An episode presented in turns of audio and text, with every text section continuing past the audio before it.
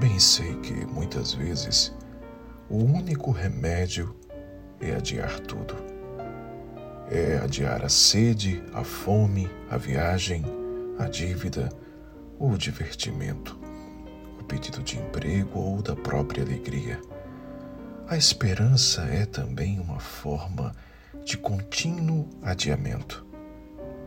Sei que é preciso prestigiar a esperança numa sala de espera, mas sei também que espera significa luta e não apenas esperança sentada, não abdicação diante da vida.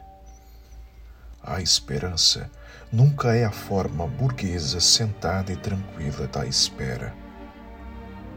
Nunca é a figura de mulher do quadro antigo, sentada dando milho os pombos.